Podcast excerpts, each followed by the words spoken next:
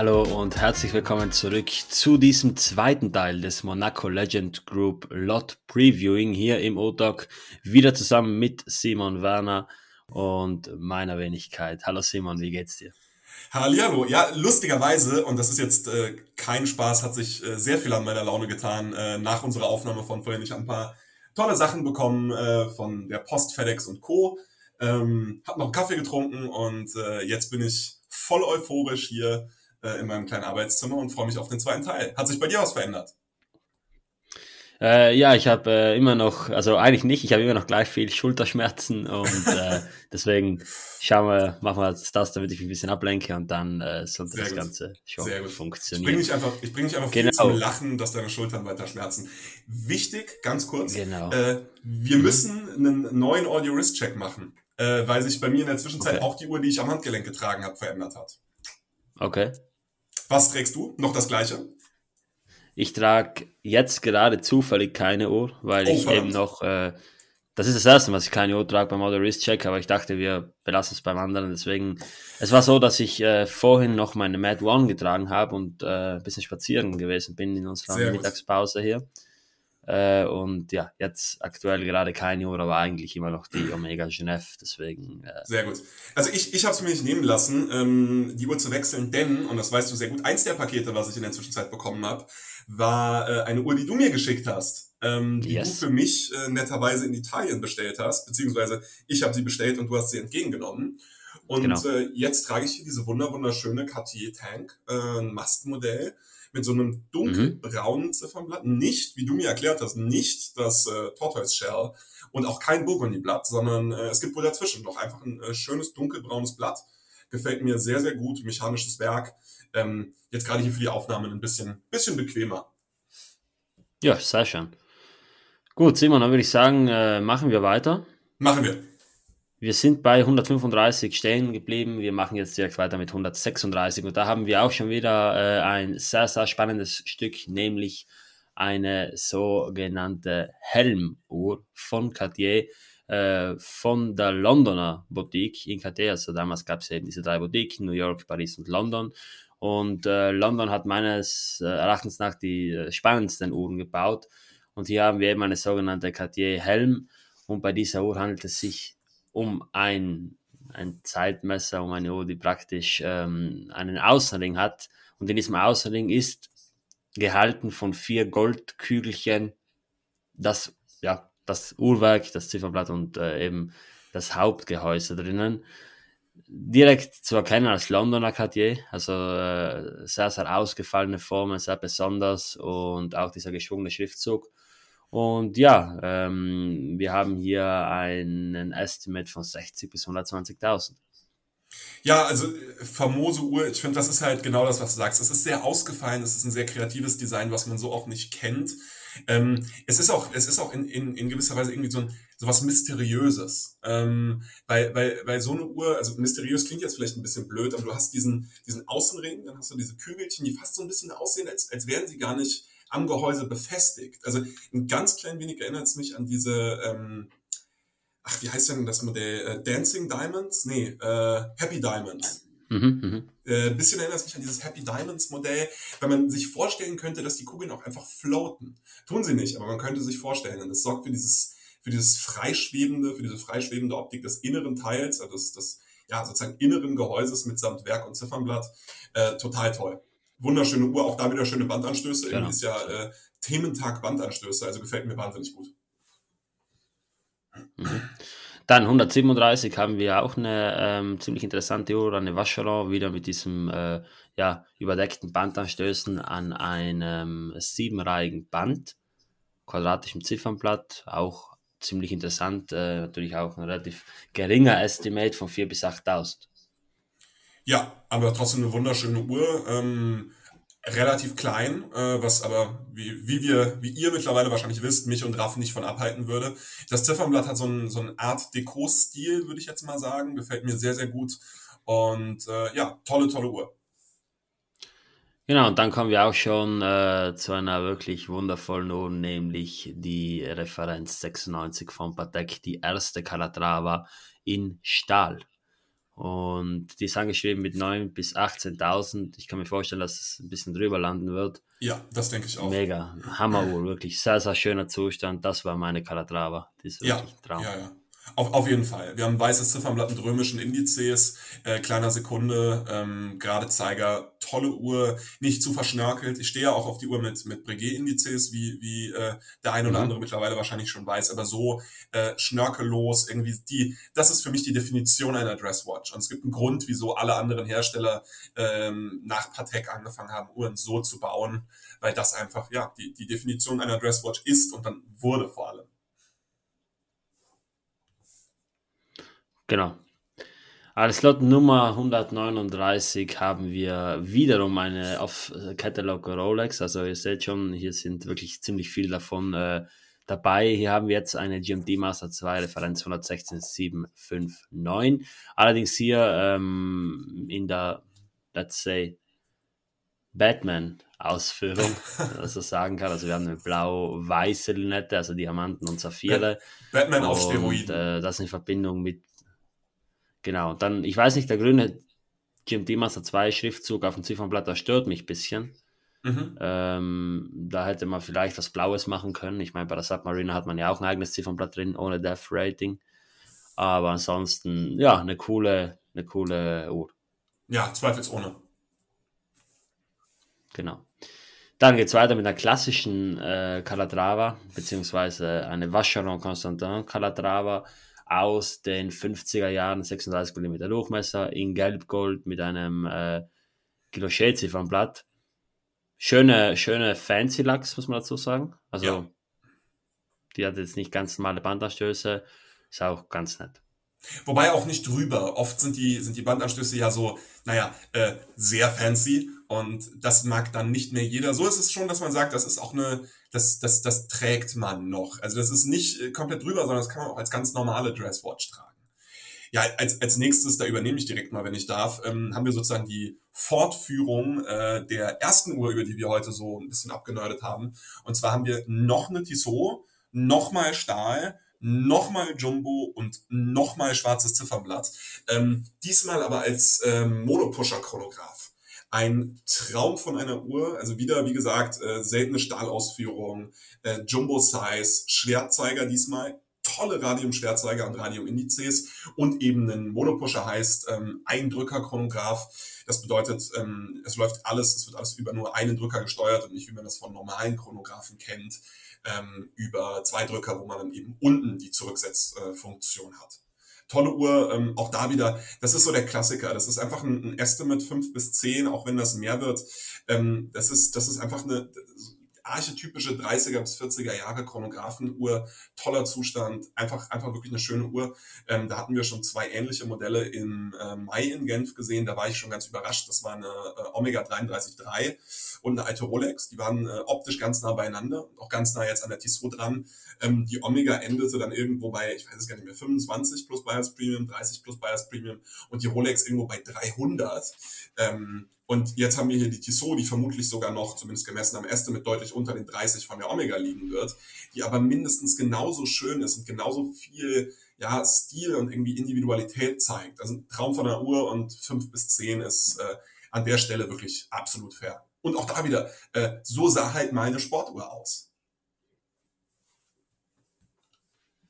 Genau. Dann 142 haben wir eine Rolex Oyster Perpetual in Gelbgold. Hm. Dieses Mal mit äh, ja, Twisted Lachs, also mit so verdrehten, mit verdrehten Hörnern, äh, wie man sie sonst eher von Universal Genève oder äh, Omega kennt. Mhm. Dazu hat man dann noch ähm, Diamant-Indizes auf 12, 6, 3 und 9 und ähm, eine geriffelte Lunette sowie ein Serpico Lino Co-Branding.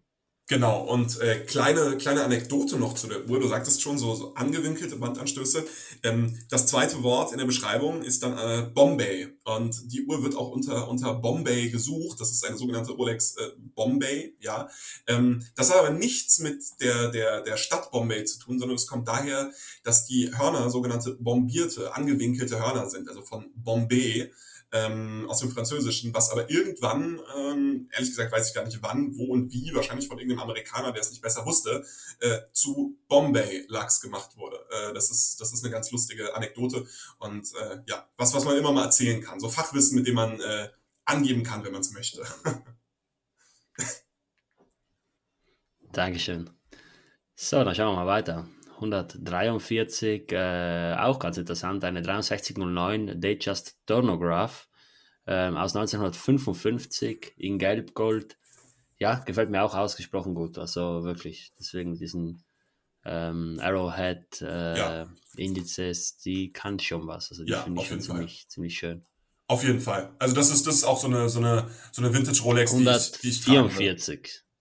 Ja. Mhm. Genau. 144 wird es dann wieder interessant, da lasse ich dich mal wieder übernehmen. Äh, ja, also lustigerweise ist das auch nicht ganz mein Fachgebiet. Wir haben hier eine, eine richtig schöne pinkgoldene, also roségoldene äh, Rekord Genève. Ähm, das ist eine Marke, die es leider schon lange, lange nicht mehr gibt. Ich glaube, die ist sogar schon lange vor der Quarzkrise gefallen. Äh, die haben in den 30er und 40er Jahren wirklich famose Uhren gebaut, hatten auch ein äh, frühes eigenes Hammerautomatikwerk. Ähm, war damals ein Stück weniger besonders, ein Manufakturkaliber zu haben, als es heute ist. Ähm, und hier ist eben dann ein, ein Rattrapant, also Split Second Chronograph in Gelbgold, äh, in, sorry, in, in äh, Roségold, ähm, auch größeres Gehäuse als üblich, also Oversize-Gehäuse, ähm, wieder Fancy Lux, wobei Fancy Lux an der Stelle vielleicht ein zu ähm, weitgehender Begriff ist. Das sind, ich, ich habe den Namen nicht mal parat, die kennt man. Man hat quasi ähm, spitz vom Gehäuse abgehende Hörner. Eine Art Deco. Äh, ja, genau, es geht in so eine Art Deko-Richtung. Ähm, man hat spitz vom Gehäuse abgehende Hörner, die dann aber an den Seiten nochmal sozusagen ja kleine stabilisierende Zweithörner haben, wenn man so will. Ähm, dann hat man ein wunderschön patiniertes Ziffernblatt. Äh, one could say tropical. Äh, ich weiß nicht, ob ich das tropical nennen würde, aber es geht in die Richtung. Ähm, also eine tolle Uhr und mit 7.000 bis 14.000 eine grandiose Art und Weise, um an eine, äh, eine Rattrapant zu kommen. Und wie gesagt, also unter, unter vor allem Vintage-Sammlern ist Rekord eine große Nummer. Ähm, ich meine, wobei ich mir sicher bin, dass der, äh, der Olli äh, uns da ähm, korrigieren könnte. Ich bin mir, äh, ich, ich meine, Rekord hätte auch mit Longines äh, was zu tun gehabt. Irgendwie, ich, ich meine, Rekord wurde von äh, Longines aufgekauft. Da kann ich mich jetzt aber irren. Also das, das ist jetzt gerade gefährliches Halbwissen. Ähm, aber nee, ist eine, ist eine wahnsinnig schöne Uhr. An der Stelle auch sehr gut mit einem Band kombiniert. Mit einem schönen Lederband. Ähm, tolles Teil.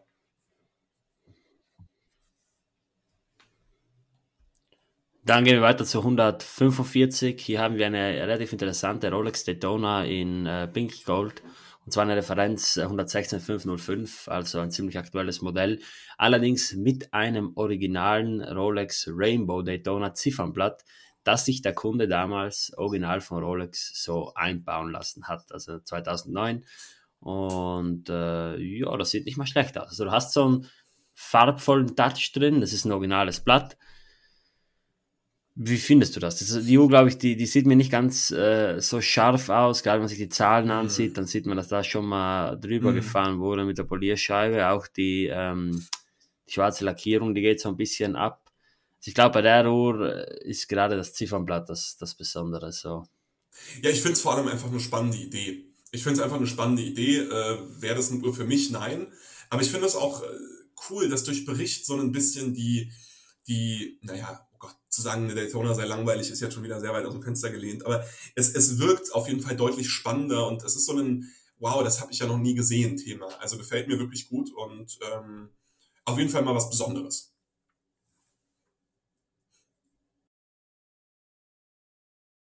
Genau. Und die 146, das ist eine, äh, eine die hieß Eye of the Tiger, also wieder eine Off-Catalog, ganz interessant, Gelb-Gold, ähm, eben mit diesem äh, besonderen Ziffernblatt Rolex Daytona und äh, ist mit 170 bis 340.000 angeschrieben. Ja, dann als 147 haben wir eine New Old Stock GMT Master 16753, ist auch ganz cool. Äh, 148 eine Kermit, 149 eine Lady Dayjust mit Malachitblatt, 150 eine Weißgold Lady Dayjust. Dann haben wir eine, ähm, ja, eine ziemlich besondere äh, GMT Master ähm, 6542, also die erste GMT Master mit Bakelit-Lünette. Sieht auch ganz gut aus. Und dann äh, kommt auch noch eine 38 mm Cartier Pascha als 152. Schauen wir, was hier wieder losgeht mit den richtig äh, heißen Geschichten. 153 ist eine Donk American in Weißgold. 154, da wird es auch schon wieder interessant, und zwar eine Patek Taschenuhr ähm, als Chronograph. Die muss ich sagen, gefällt mir ausgesprochen gut. Referenz äh, 685. Und ja, ich bin gerade mal gespannt, wie die ganzen Taschenuhren bei den Auktionen jetzt performen werden. Ja, Dito, das hatten wir auch schon beim Philips, äh, Philips Pre-Lot-Viewing sozusagen besprochen. Ähm, man nimmt wahr, dass es immer mehr werden. Gefällt mir sehr, sehr gut und ich bin, bin hochgradig gespannt, äh, wie die performen. Genau, dann geht es weiter mit 155. Ähm, gleich wie eines der ersten Lots eine Rolex Daytona mit dem äh, Floating äh, Dial, allerdings dieses Mal in der weißen Ausführung. Dann kommt eine Patek 3970 ewiger Kalender Chronograph ähm, mit integriertem Armband. Gefällt mir eigentlich ganz gut, aber ich muss sagen, gerade bei der Uhr bin ich eher der Fan vom Lederband. Also, bin ich, bin ich bei dir. Bin ich, bin ich bei dir. Ähm, also würde man die übertragen, wenn man die Chance hätte, ja, Logo. Aber ähm, ich, ich würde die Uhr, wenn es denn egal wäre, auch eher am Lederband tragen. Ich finde, oft sehen genau. diese integrierten Milanese-Style-Bänder, ähm, klingt blöd, fast ein bisschen billig aus. Ähm, mhm. und, und werten die Uhr einfach, also billig ist vielleicht ein fieser Begriff, aber werten die Uhr einfach ein bisschen ab. Und mhm. ähm, da finde ich das schon äh, am, am Lederband auch in der Regel ein Stück schöner. Außerdem, ich meine, äh, Patek ist für mich eine, eine Marke, die wird am Lederband getragen.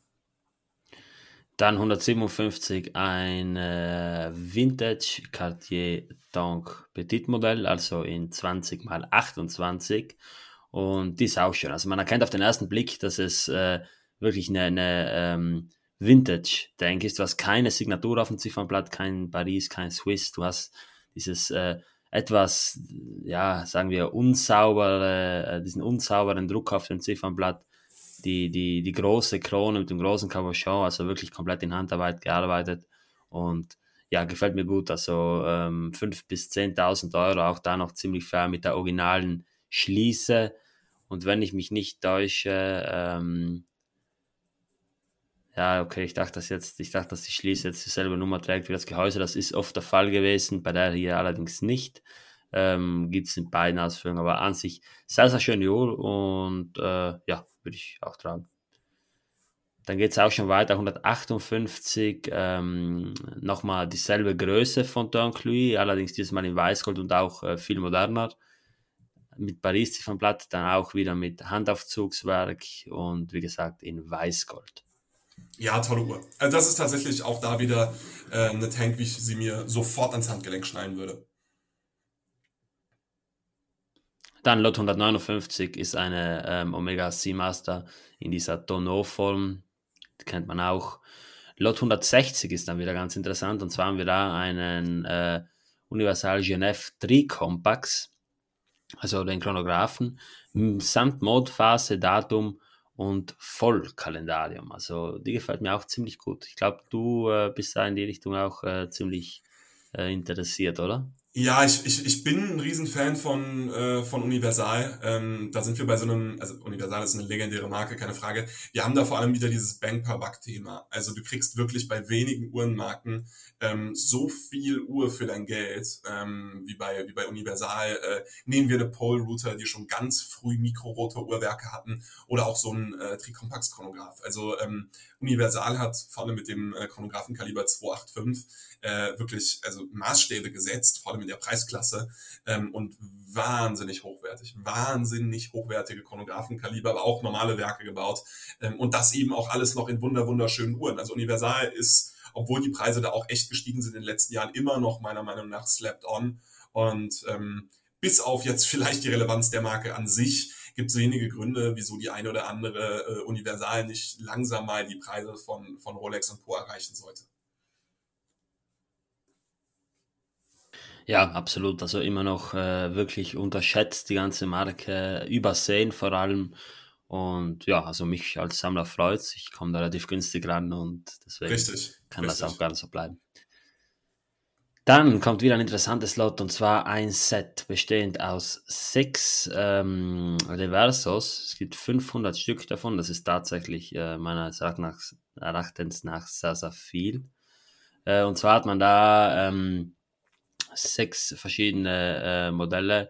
Man hat einmal ein Tourbillon, eine Minutenrepetition, einen retrograden Chronographen, äh, eine geografische mit Weltzeitenanzeige, einen ewigen Kalender und noch eine Time Only, genau.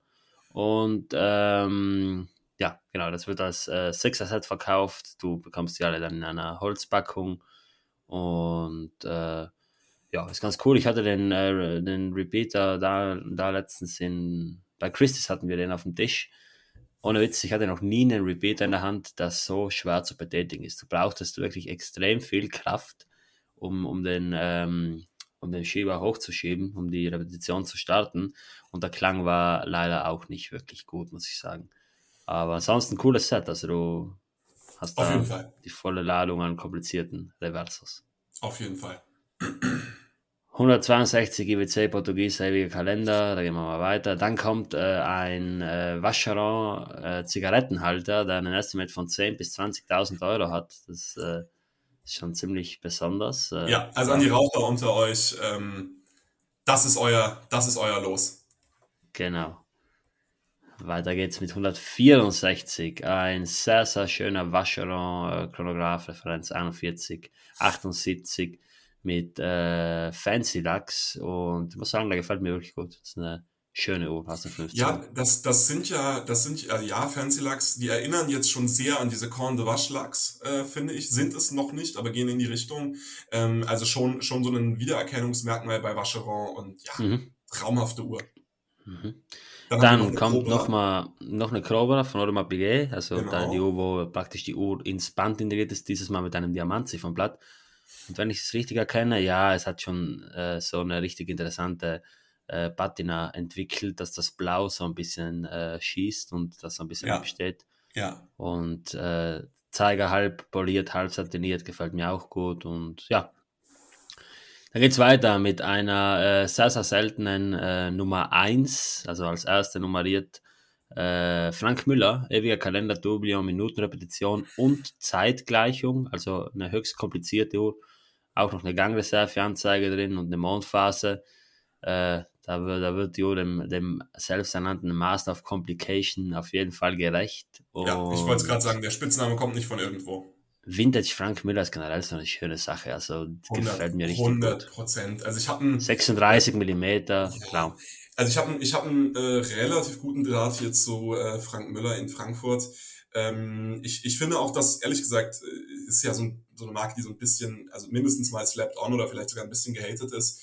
Ähm, verstehe ich in Teilen. Ich muss sagen, ähm, viele der Sachen gefallen mir auch nicht, aber ähm, Frank Müller hat schon so ein paar Modelle, die echt was Besonderes sind. Und da rede ich gar nicht unbedingt von hochgradig komplexen Modellen. Also ich habe vor, ich würde sagen, knapp einem Jahr meinen äh, goldenen Neo-Vintage-Chronograph in so einem ähm, Tonneau-Gehäuse in der Hand gehabt. Und das war so eine wahnsinnig schöne Uhr. Also Frank Müller kann schon mehr, als viele Leute denken. Da stimme ich dir zu. Da stimme ich dir definitiv zu. Ähm, dann schauen wir weiter bei 167. Eine ähm, Rolex Oyster Perpetual wieder. Die, das ist wieder eine Bombay. Und zwar mit einem Red Officially Dial, weil das Officially auf dem Ziffernblatt rot abgesetzt ist. Auch mit äh, einem ziemlich starken Radiumbrand drauf. Und finde die trotzdem sehr charmant, muss ich sagen. Sehr, sehr geringes Estimate von 2.000 bis 4.000. Auf jeden Fall. Also das ist so ein, das ist so eine, ich meine, viele Leute sind ja äh, auf der Suche nach einer, nach einer sozusagen nach der günstigsten Möglichkeit an Rolex zu kommen ähm, und entscheiden sich dann aber oft dafür und sagen, ah, wir kaufen dann jetzt einfach eine, eine 1601 Datejust in schlechtem Zustand mit irgendwie super ausgeleiertem Band und äh, schlecht poliertem Gehäuse und so. Und das ist für mich sozusagen das perfekte Gegenbeispiel, denn es gibt auch, wenn man richtig guckt, richtig, richtig schöne Vintage Rolex Modelle, ähm, die auch noch bezahlbar sind. Ich meine, zwei bis vier und das ohne Reserve-Preis, das ist, das ist super fair. Das ist super fair. Übrigens kann man dann auch noch dieses tolle Erlebnis mitnehmen, mal bei einer Auktion zu kaufen. Also ähm, das, ist, das ist wirklich so ein Lot, was ich jedem empfehlen würde, der Lust mal auf sowas hat. Genau. 168 geht es weiter mit einer ähm, Rolex Oyster Perpetual äh, in Gelbgold. Tolle Guter Uhr, Zustand so. Es ist ein Modell von 1992, aber wie, wie du schon sagst, ja. Tolle Uhren mir auch nicht, genau. Dann eine Patek, dann eine Patek Philippe auf 50 Stück limitierte Celestial ähm, mit, der, mit der Himmelkarte, mit der Sternkarte von Moskau. Und ähm, ja, die hat ein Estimate von 180 bis 360.000. Äh, sehr, sehr interessantes Ziffernblatt.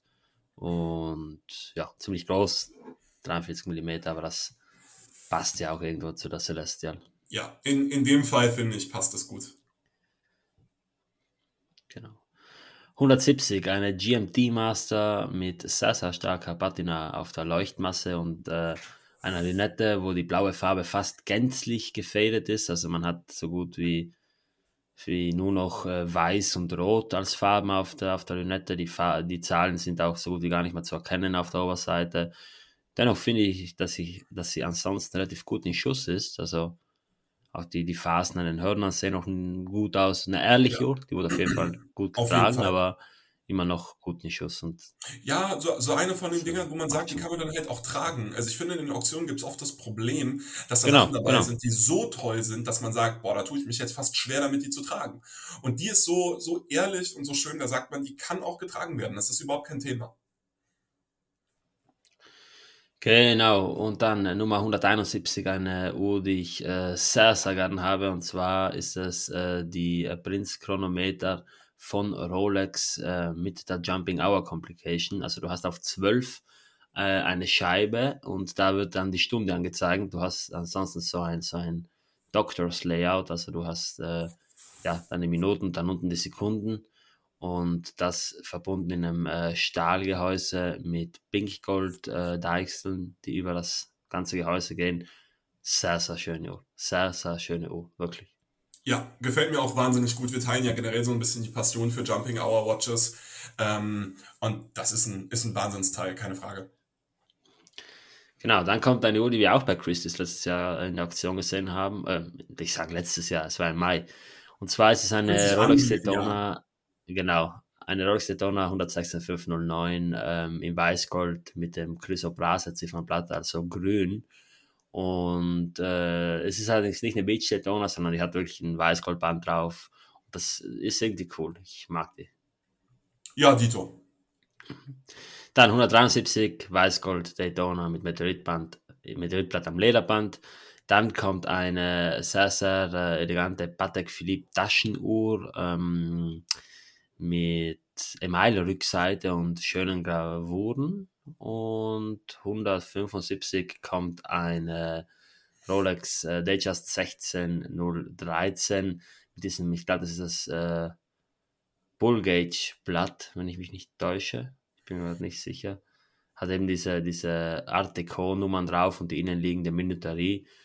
Bin ich persönlich nicht so ein Fan davon. Äh, die hier hat auch so ein äh, Bicolor Rivet Band. Ja, das, das wollte ich gerade sagen. Das, das Band wundert mich an der Stelle ein ganz klein wenig. Ja, ich bin mir auch nicht sicher, ob das Original drauf genau, ist. Genau, weil das ist, das ist eine 16013, also eine fünfstellige Referenz. Ja. Ähm, schon bei den vierstelligen, also bei den 1601ern äh, oder 1600ern gab es ja keine Rivet-Bänder mehr. Ähm, jetzt in einer fünfstelligen Rivet-Band, ich muss gestehen, ich glaube, da stimmt was nicht äh, wobei meine Expertise bei Rolex sich so ein bisschen in Grenzen hält. Deswegen, ich möchte da jetzt äh, auf keinen ja. Fall irgendwie den Teufel an die Wand malen. Aber selbst mhm. wenn, ich muss gestehen, ich finde, es ist einfach stimmig und äh, eine Datejust sieht, gerade so eine Datejust, sieht generell am Leder oft fast ein Stück besser aus als am Stahlband. Entsprechend ähm, ist das für mich jetzt kein Dealbreaker. Insofern äh, nach wie vor eine tolle Uhr. Genau, und äh, jetzt geht es weiter. Und zwar ähm, kommt jetzt eine weitere äh, Serie von Uhren. Und zwar ein Audemars Piguet Quantien Perpetual, also der ewige äh, Kalender von Audemars Piguet. Und hier ist es allerdings so, dass ähm, man vier verschiedene Modelle hat, allesamt komplett ausgefasst mit Baguettesteinen. Ja. Und die sind einmal in Blau, in Grün, in Rot und in ähm, Weiß mit Diamanten eben gearbeitet und äh, Monaco Legend Group hatte bereits im Frühjahr dieses Jahres dieselbe, also eine, eine identische Uhr, allerdings mit einem anderen Ziffernblatt und auch Diamanten. Die wurden alle von ähm, Asprey verkauft und die gingen in äh, royale Hände. So viel dazu. Und ja, gut, gut ganz, ganz besondere Uhren. Die haben alle einen Preis von 200 bis 400.000 äh, Euro als Schätzung. Und ja, unfassbar cool. Un unfassbar cool. Ja, und auch wieder der Beweis, dass AP auch außerhalb von der Royal Oak Sachen hat. Ja, ich glaube, das steht außer Frage. Genau, das 176. Auf jeden Fall mal anschauen. Äh, die sind auch auf dem Katalog hinten drauf. Also wer von euch einen Katalog hat, das sieht ihr da auch, auch, dort. 177 ist dann die mit den Rubinen, 178 die mit den Smaragden, 179 die mit den ähm, Diamanten. Ich glaube, die hat letztens so ein bisschen über 200.000 gebracht, die Version mit den Diamanten. Bin mal gespannt, wie das jetzt abläuft. Ich kann mir vorstellen, dass der, der die kauft, äh, wahrscheinlich auch gern alle drei Farben hätte und äh, wahrscheinlich ja nicht alleine ist. Und deswegen kann ich mir schon vorstellen, dass es da spannende Bietergefechte gibt, äh, die man dann auf jeden Fall auch, weil man nicht vor Ort ist, äh, auf Instagram bei ja. Monaco Legend Group verfolgen kann. Ja, ihr braucht einfach einen, äh, ein viertes Urtalk-Mitglied und dann kauft ihr euch die einfach als Urtalk-Uhren. Ja, wir kaufen die drei und eine verlosen wir. Das ist eine gute Idee. Das ist eine gute Idee. Das war so der Plan genau. Äh, ja, dann weiter mit 180. Da haben wir ein Set von ähm, drei äh, indisch dekorierten Rolex-Schachteln. Also man sieht schon, bei MLG werden auch manchmal so Zubehörteile versteigert. Das finde ich persönlich immer ganz interessant und die sind jetzt mit 5.000 bis 10.000 Euro angeschrieben. Ja, total. Also ich bin generell, ähm, aber ich weiß, die Passion teilen wir ja. Ich bin generell so ein ähm, Riesenfan von so Zubehör und, und, und äh, irgendwie einfach generell Sammelgegenstände aus der Uhrenbranche, die aber nicht direkt was mit der Uhrenbranche zu tun haben. Also ich habe mich eben noch wie ein, wie ein kleines Kind gefreut, Raff hat's mitbekommen, als ich kurz vor Aufnahmestart noch so eine äh, Audemars Piguet-Kerze ausgepackt habe. Ich bin einfach ein Riesenfan von sowas und ähm, das finde ich total toll, sieht schön aus. Also äh, ja, cooles Set, wobei ich gestehen muss, äh, ich glaube 5.000 bis 10.000 Euro ist das Estimate. Ähm, das ist natürlich eine Stange Geld für Deko, sagen wir es mal so. Ja, vielleicht hat jemand äh, die dazugehörige Uhr und dann macht das Ganze natürlich schon Sinn. Das ist richtig. Schon auch sagen. Okay, weiter geht's mit einer ähm, sehr besonderen Rolex wiederum, und zwar eine Referenz 6202 Tornograph, vorgestellt 1953. Und die ist meines Wissens nach so ein bisschen der Urvater der Submariner, oder? Ja, ganz genau. So habe ich das auch im Kopf. Tolle Uhr, geile Linette, geile Leuchtmasse. Ähm, mir gefällt dieser Three-Liner-Schriftzug. Das bedeutet, das Ziffernblatt ist total leer und aufgeräumt. Ähm, also wunderschöne Uhr. Viele würden sich jetzt sicherlich über die Bandanstöße äh, aufregen. Aber ich finde, es ist irgendwie so archetypisch und so passend und so. Ja, die, die Perfektion des Imperfekten sozusagen ähm, gefällt mir wahnsinnig gut und das wäre echt, äh, ich glaube, das Estimate ist zu gering, das wird deutlich überboten von 15 bis 30. Aber das ist echt so eine, so eine, so eine Sport-Rolex, die ich mir guten Gewissens in die Sammlung hauen würde. Genau, dann kommt das 1680 Submariner, 1803 ähm, Dated mit mattem Ziffernblatt. Mit schwarzem Ziffernblatt, genau. Dann kommt 1808 mit ähm, Jasper Dial. Ja. Ein äh, ziemlich attraktiver Eberhard-Chronograph. Gefällt mir auch echt gut so. Ja, Wahnsinn. Und Wahnsinn. dann kommt wieder eine ganz interessante Uhr und zwar eine Mido. Also eine Mido, ja. Und zwar ist das die Center Chrono Wristwatch in Stil. Und zwar ähm, sieht die Uhr zum einen mal sehr, sehr gut aus, muss ich sagen. Zum anderen hat die aber auch ein Designelement, äh, welches äh, mich unfassbar ähm, ja, anspricht. Und zwar haben wir hier die sogenannten Dusty Dondi, wie sie eben auch auf der legendären Referenz 1436 von Patek Philippe zu finden sind. Und ähm, das sind diese großen, ja, das, für, die, für die Leute, die es nicht wissen. Da, das sind diese großen ähm, Pump-Pushers, also einfach sehr große, ausfallende Drücker des Chronographen. Ähm, sehen toll aus, gerade auf dem relativ kleinen Gehäuse. Ähm, Center Chrono. Ja, pass auf, das, was das, ja.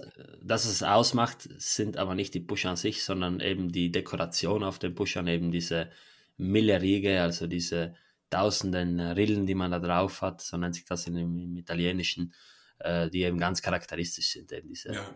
ja, ja. Ähm, und, und wie gesagt, der, der, der Begriff Center Chrono kommt nicht von, von, von irgendwo. Du hast noch, also dank, danke für die Erläuterung. Ähm, du, du hast noch den äh, Zentralchrono auf der Zentralsekunde. Ähm, gefällt mir wahnsinnig gut. Wieder Schwertzeiger mit Radium gefüllt, Radium-Indizes. Und generell Mido ist eine Marke, die heute ja eher für, für ich sag mal, Mittelklasse-Uhren bekannt ist, ähm, die, die ehrlich gesagt durch nicht so wirklich brillieren, ähm, ohne jetzt äh, die, die Mido-Community da schocken zu wollen. Ähm, aber damals haben die so wahnsinnig gute Uhren gebaut. Im Übrigen ähm, noch ein wunderschönes Bracelet dran, also ein, ein Bamboo-Bracelet, oft von Guy Frère gefertigt. Ich weiß nicht, von wem das jetzt gefertigt ist. Du hattest Kost das auch mal auf einer deiner Uhren, gell? Ja, ich habe nach wie vor welche. Ich habe immer noch zwei oder drei davon. Das Problem ist, es ist sehr, sehr schwer, die zu kombinieren, ähm, weil da brauchst du schon eine sehr passende Uhr für. Das ist ja an sich kein super ästhetisches Band. Also so ein Band an irgendeinen äh, modernen Sportchrono zu ziehen, ist ein bisschen äh, ja daneben, wie ich finde. Das heißt, du brauchst auch so eine passende, passende Vintage-Uhr. Ich habe noch eins mit 16er Bandanstößen und ehrlich gesagt, ähm, ja, das hebe ich mir auf äh, für den Tag, der hoffentlich gar nicht mehr so weit in der Zukunft liegt, wenn ich irgendwann mal eine Stahl 96 bekomme. Äh, dafür ist das da. Ähm, Guy Frère hat ja äh, für, für viele auch der großen Marken Bänder gefertigt und so ein 16er Guy Frère Bamboo an der 96 Patek in Stahl ähm, das wäre schon was. Aber wie gesagt, ich vermute leider, das dauert noch ein ganz klein wenig, bis ich so weit bin. Genau, dann äh, Lot 187 ist eine Day-Date, wieder mit dem ähm, Embroidery Ziffernblatt, allerdings jetzt mit dem sehr, sehr seltenen ähm, besetzten President-Band. Das Besondere hierbei ist, dass das President-Band auf einer fünfstelligen Referenz komplett massive Glieder hat. Also hier sind die Mittelglieder dann nicht hohl, äh, wie man es äh, normalerweise hat, sondern die sind komplett voll, um eben auch den Steinbesatz zu ermöglichen. Äh, gefällt mir extrem gut. Also ja, normalerweise bin ich kein Fan von Steinen auf Gelbmoden, aber bei der sieht es einfach gut aus, auch mit diesem leichten Anlauf, äh, ja, mit dieser leichten Patina auf dem Gold. Das, das, das hat schön. schon immer was. Ich finde, das hat schon immer was. Natürlich ist das ein bisschen drüber und ein bisschen, bisschen viel. Ich muss gestehen, ähm, das, das äh, mag so ein bisschen verrufen sein, aber solche Uhren geben mir immer so einen, ja, so einen, so einen Mafia-Vibe. Die, die versetzen mich so zurück in die, auch wenn das natürlich ein ganzes Stück früher war, in die Zeiten, als die italienische Mafia in in USA noch so groß war und so. Das, das passt irgendwie. Und ich finde, das ist, ähm, wenn auch kontrovers, irgendwie ein, ein cooler Gedanke. Ja, Lot Nummer 188, das ist eine 1802 Day-Date äh, Stella mit diesem äh, charakteristischen hellblauen Ziffernblatt. Mag die Farbkombi, wie sieht's bei dir aus? Ja, Dito, ähm, ich meine, ich bin ja auch äh, schuldig im Sinne der Anklage, dass ich die neue Oyster Perpetual Tiffany schön finde. Äh, kaufen würde ich die niemals, vor allem nicht zu dem Preis. Ähm, aber das ist ja sozusagen, zumindest benutzt Rolex das als Vorwand zu sagen, das sei sozusagen die logische Fortführung der frühen Stellar Dials. Generell bin ich ein Riesenfan von der 1802 ich finde, das hat was. Die Uhr äh, ohne geriffelte, sondern mit glatter Lünette, das gefällt mir einfach sehr, sehr gut. Ich hatte neulich das Privileg, mal eine äh, natürlich ohne Stellar Dial äh, äh, am Handgelenk haben zu dürfen. Und äh, ist eine tolle Uhr. Verleiht der Uhr einen ganz anderen Charakter. Mir gefällt es auch gut. Also, das ist äh, ja was ganz Eigenes und irgendwie, das hat so einen ja, so einen tropischen, fruchtigen, muss man fast so sagen, weil. Fruchtigen Charakter, ja, sehr gut. Fruchtige Frucht, Uhr auch das richtige Wort für die nächste Jahr. Äh, Lot Nummer 189, das ist ein Chopard, äh, ganz, ganz ausgefallene Dame nur mit einer, mit einem Korallziffernblatt und einer floralen, riesigen Lünette. Ganz interessant, ganz interessant auf jeden Fall. Ja, auf jeden Fall. Schöne Uhr, ähm, aber an der Stelle äh, nichts, was mich äh, groß weiter beeindrucken würde. Mhm. Dann 190 eine Memo-Box von Gigeur Coultre, auch wieder mit Hooded Lachs auch schön. Ja, auf jeden Fall. Generell die Memovox ist eine tolle Uhr. Äh, in dem Fall haben wir, glaube ich, sogar ein Jumbo-Modell. Zumindest sieht das für mich so aus. Äh, also ich finde die Komplikation von der Memovox toll. Ich habe lustigerweise über eine Memovox äh, einen, einen sehr guten Freund von mir äh, kennengelernt, der seine Memovox bei mir in Kommission gegeben hat und seitdem stehen wir in engem, engem Kontakt. Ähm, schön, wie so Uhren auch manchmal irgendwie äh, so Erinnerungen wecken, nicht? Mhm. Dann geht es auch weiter mit einer 1803, aber allerdings einer ganz besonderen. Und zwar haben wir eine 1803 mit einem äh, ganz, ganz seltenen Tapisserie-Ziffernblatt mit aufgesetzten indisch-arabischen Indizes, einer indischen, äh, einer arabischen Tagesscheibe, einer ähm, arabischen Nummern, also Datumsscheibe, an einem Riveted Oyster Band. Also ganz, ganz was Ausgefallenes und ich finde die wirklich super. Wahnsinnsuhr. Eine der schönsten Dates, die ich je gesehen habe. Ich meine, ich hätte dieses oder fast dieses äh, Modell schon mal bei äh, Momentum Dubai gesehen. Ähm, mhm. Ja, Wahnsinnsuhr. Ich bin generell äh, Riesenverfechter von diesen Rivet Bracelets. Ich finde, die sind einfach total schön, tragen sich super. Und ja, Wahnsinnsuhr. Wahnsinnsuhr, mhm. keine Frage. Dann eine Lachsblatt Weißgold äh, 2569 oder mal BG. Wobei, Vorsicht, man, man, muss ein ganz klein wenig aufpassen. Bei AP gibt es ja auch sozusagen wirkliche Lachs-Lachsblätter und das ist jetzt ein pinkes Blatt. Also ähm, ja, Salmon Dial ist ein weiter Begriff, ähm, könnte man so nennen, aber weil AP ja in den Weißgoldmodellen ähm, auch ja, okay. oftmals die normalen, ja, also die, die in Anführungszeichen normalen Salmon Dials hat, ähm, schreiben sie auch da Pink Dial dazu. Im weitesten mhm. Sinne ist es ein Salmon Dial. Ich, ich, ich möchte aber für die Zuhörer, dass sie jetzt wissen, weil sie die Uhr möglicherweise nicht vor sich sehen. Das ist schon fast so ein, so ein Candy Pink Dial. Finde ich aber total cool. Also ich bin ja generell ein Riesenfan von, von wirklich pinken, nicht nur Salmon, sondern wirklich von pinken Uhren und die gefällt mir wahnsinnig gut. Mhm. Dann geht es weiter ähm, mit einer Uhr, die 30 Jahre lang in einer privaten Sammlung war. Und zwar ist das äh, eine Rolex 6262 Paul Newman, Handaufzug Daytona am Lederband. Schön, oder? Ja, was, was wäre eine äh, MLG-Auktion ohne eine Paul Newman? Ohne mehrere Paul Newmans. Ja, äh, da kommen wir noch dazu, genau. genau. Dann geht es weiter mit einer ähm, 1970er Cartier-Uhr, äh, mit einer rechteckigen Form, so ein bisschen ovale Ansätze mit äh, verschiedenen großen äh, Brillanten auf den Deichseln, auch ganz schön. Als nächstes dann ein äh, Armband ein, für Damen, äh, auch wieder von Cartier, mit einem geflochtenen Metallarmband und einer eingearbeiteten Uhr, auch wieder mit Duoplanwerk, sehr interessant. Interessant auch, dass die Uhr, trotz dessen, dass sie wirklich äh, im Armband eingearbeitet ist, dennoch eine normale Aufzugskrone hat. Ja, stimmt. Mhm. Muss auch ganz schön weit übersetzt werden. genau. Dann gibt es eine ähm, Cartier Pascha, so ein bisschen äh, die Big Boy Pascha, und zwar den ewigen Kalender mit Lapis Lazuli Mondphase und Minutenrepetition. Die klingt wie die anderen auch, äh, allerdings auch nicht wirklich gut. Ich weiß nicht, vielleicht lag es letztens mal letztens am Raum. Es äh, gab auch eine äh, in, ähm, in der Mai-Auktion, die war aber, glaube ich, in Gelbgold. Mhm. es kann sein, dass die in Weißgold minimal anders klingt, aber er wird Platin da so einen Unterschied machen. Aber ja, ist das nicht ein Platin-Modell? Also mir gefällt ist das nicht ein, ist das nicht ein Platin-Modell? Nee, die ist Weißgold. Bist äh, du dir sicher? Ah, das sind Platin. Die, okay, das sind Platin. Sagen, ja. Das ist ein Platin, das ist Platin genau. ja. Weißgold-Armband. Ach, verrückt. Stimmt, Tatsache. Mhm. Stimmt. Okay, gut, dann ist, äh, dann ist es sozusagen beides. Genau. Ganz interessant auch, dass die da ein Weißgold-Armband verbauen. Weiter geht's mit einem, äh, ja, mit einem Jaeger LeCoultre Chronograph, Referenz E335. Im okay. Übrigen, kleiner, kleiner ähm, Querverweis, wir hatten es eben schon mit Universal. Ich, ich kann es jetzt nicht beschreien, ich weiß aber, dass Jäger Kultre damals bei den Vintage-Chronographen oft das äh, 285 Universalkaliber verwendet hat. Es könnte also sehr, sehr gut sein, dass äh, im Herzen dieser Uhr auch ein solches schlägt. Mhm. Dann als nächstes eine Vacheron Constantin äh, Triple Calendar mit Mondphase, Referenz 4240. Schön, wieder mit ja. Conde Wasch. Äh, Kuhhorn, Hörnern, sagen wir es mal so. Äh, gefällt mir auch gut. Lot Nummer 199, da wird es wieder spannend. Eine Rolex 6098 ähm, Oyster Galaxy nennt sich das Ganze. Und zwar hat die jetzt wieder ein, äh, so ein strukturiertes Waffelziffernblatt, allerdings jetzt mit Stelline, also mit den ähm, kleinen Sternindizes. Und ja, finde ich persönlich auch sehr, sehr schön an diesem äh, Nietenband. So eine klassische Rolex, nicht so auffällig, aber dann dennoch mit diesem kleinen Twist. Also mal schauen, wo die landen wird, ist mit 50 bis 100.000 angeschrieben. Ja, tolle Uhr. Dann kommt eine 5513 Submariner, da gehen wir dann mal weiter. Dann kommt nochmal eine 18238 mit dem äh, Pyramidenziffernblatt, Daydate.